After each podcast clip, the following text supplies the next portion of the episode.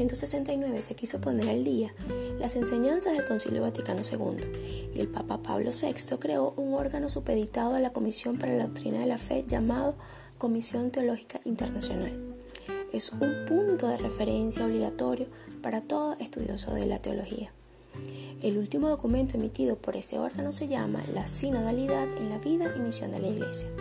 A dicho documento haré referencia en este podcast. Soy Mixe López, aprendiz de teología en el Centro de Formación Pastoral San Justino de la Diócesis de Maracay, Venezuela. El documento en cuestión consta de una introducción y cinco partes. Inicia con la etimología del término sínodo que proviene, que proviene del griego sin y odos, es decir, camino que se recorre juntos. Ahora bien, para poder hacer ese camino es necesario de armonía, comunión de metas y un mismo querer.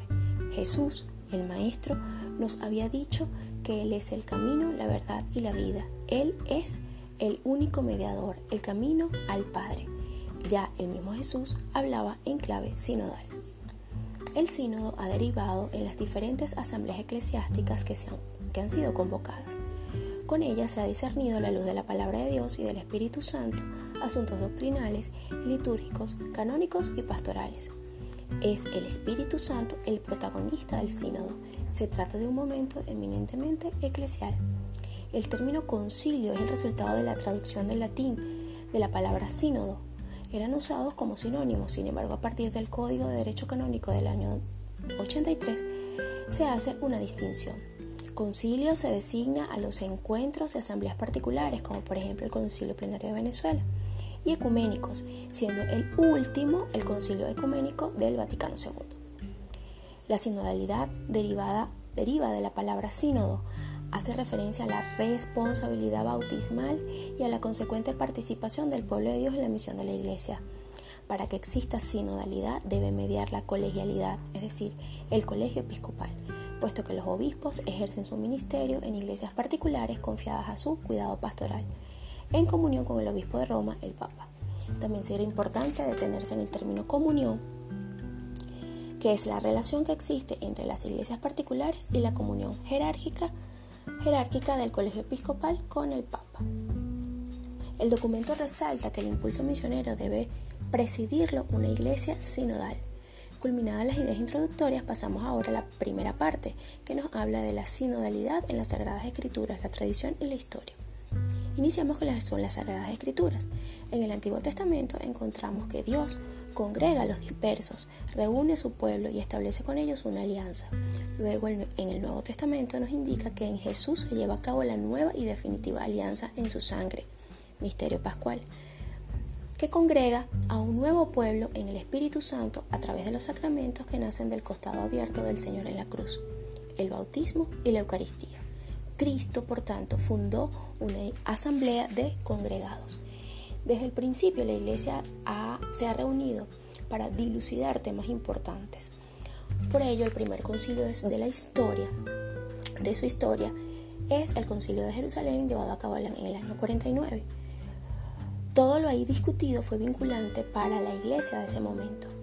Es el punto de partida del resto de los concilios ocurridos a través, a través del tiempo. Los padres de la Iglesia han indicado que nada se hace sin el consentimiento del obispo, de los presbíteros y diáconos, junto al consentimiento del pueblo de Dios. Es entonces el consenso un valor clave para todos los sujetos eclesiales, con acentuada fidelidad a la doctrina. Pasemos algunas pinceladas de la sinodalidad del día de hoy. De acuerdo a las instituciones creadas a lo largo de los siglos, se organizan instancias que combinan a vivir en sinodalidad, el Consejo Presbiterial, el Consejo Pastoral, Sino de Obispos Diocesanos, eh, concilios ecuménicos, concilios provinciales y concilios de consultores. Ahora bien, una segunda parte, la segunda parte nos lleva hacia una teología de la sinodalidad. Recordemos que la iglesia es peregrinar, es peregrina, no tiene instancia permanente en este mundo, está en camino. Ese camino está marcado por la escatología de los tiempos hacia la unión definitiva con Dios. Mientras va de camino, debe ejercer la comunión, recordando su misión, a ser discípulos misioneros. La teología de la sinodalidad se fundamenta en ese caminar que debe hacerse como hermanos. La tercera parte nos habla de la realización de la sinodalidad. Al ser bautizados hemos recibido también una vocación sinodal.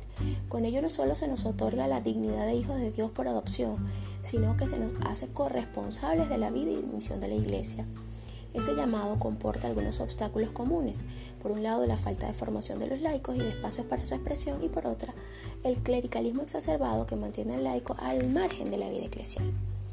Los espacios a los que se refiere el documento como expresión de, sinodalidad son las celebraciones litúrgicas, los sínodos diocesanos, asambleas eparquiales, en el caso de las iglesias católicas de rito oriental, curia diocesana, colegios consultores, consejos económicos, consejos presbiteriales y finalmente los consejos pastorales. Hablemos un poco de ellos. El Consejo Presbiterial es una figura que nace del Vaticano II. Se trata de una especie de Senado que representa al presbiterio. Su función es la de ayudar al obispo en el gobierno de, las de la diócesis. El Consejo Pastoral Diocesano, por su parte, procura llevar una pastoral de conjunto, consolidar las distintas pastorales que hacen vida en una diócesis. Ya en la dinámica parroquial, dichas instancias están representadas en el Consejo Pastoral Parroquial y en el Consejo de Asuntos Económicos. En esos espacios se involucra al laico en la vida de la parroquia. A nivel regional se encuentran los concilios generales, las conferencias episcopales, los concilios particulares y los concilios provinciales. Igualmente están los espacios como los consejos regionales de las conferencias episcopales, siendo un ejemplo de ello el CELAM, la Conferencia Episcopal para América Latina y el Caribe. Allí también hay participación importante de laicos y es igualmente un espacio sinodal. La Iglesia Universal eh, representada por un concilio ecuménico, sínodo de obispos, creada, ya habíamos dicho, por, Pablo VI, y que con cierta regularidad se reúne para actualizar las conclusiones del Vaticano II y de donde se originan exhortaciones apostólicas muy importantes para direccionar la vida de la Iglesia. También existen otras estructuras del servicio sinodal como lo es el Colegio Cardenalicio y la Curia Romana.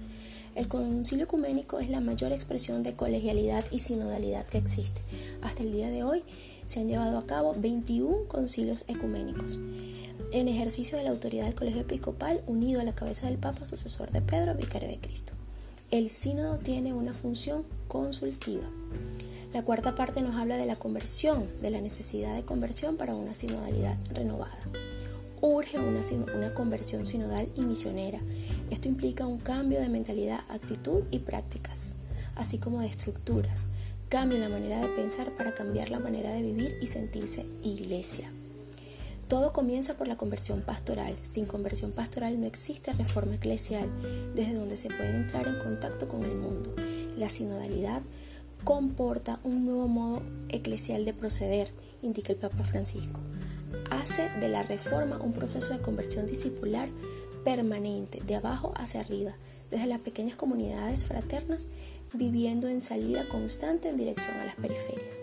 Existe un peligro o amenaza, nos advierte el documento, clericalizar a los laicos o secularizar a los clérigos, fenómeno que tristemente observamos en la actualidad. Existen igualmente unos paradigmas a superar para alcanzar esa, sinodalidad renovada.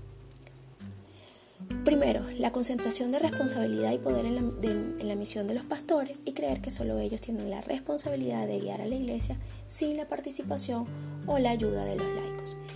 También está el, el insuficiente aprecio a la vida consagrada y a los carismas y la minusvaloración del aporte del laico, específicamente de la mujer dentro de la iglesia.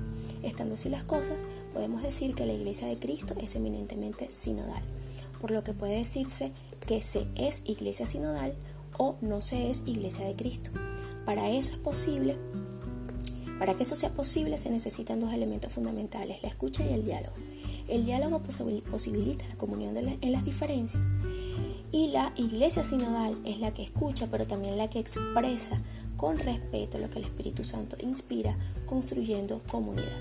Todos somos importantes, todos tenemos algo que aportar, somos únicos e irrepetibles, inspirados por Jesús en su oración al Padre que seamos uno. Gracias.